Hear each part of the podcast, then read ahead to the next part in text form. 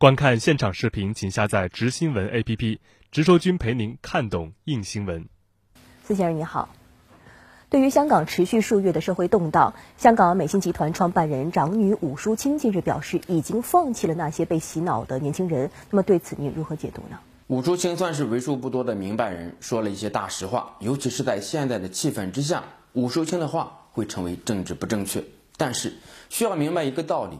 香港不是街头上黑衣人的香港，也不是那些不思进取的年轻人的香港。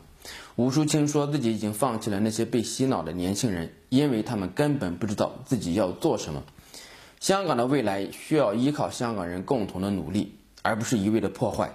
香港能有今天的地位，依靠的是上百年的沉淀和积累，依靠的是一代又一代香港人的打拼。在这样的震荡之中，吴淑清说了一些实话。他的企业也遭到了一些暴力分子的非法攻击。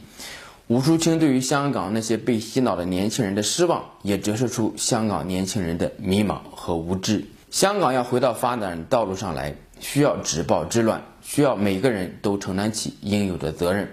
警察要维持秩序，政府的各个部门需要面对和化解危机，特区的长官需要政治家的视野和意志。只有每一方都负起责任来，香港才能够走出泥潭。持续的震荡以及升级的暴力活动，让香港的经济陷入了困境。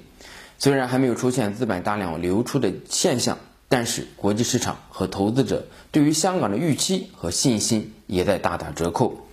到了临界点，可能就会出现雪崩一样的下滑。香港的经济陷入了萧条，没有人可以从中获益。打破一种秩序是容易的，要重建秩序是难上加难。而一些年轻人给香港挖了一个坑，自己呢已经掉到坑里面去了。如果这些年轻人不能够放弃偏见，那香港的主流社会也只能够放弃他们了。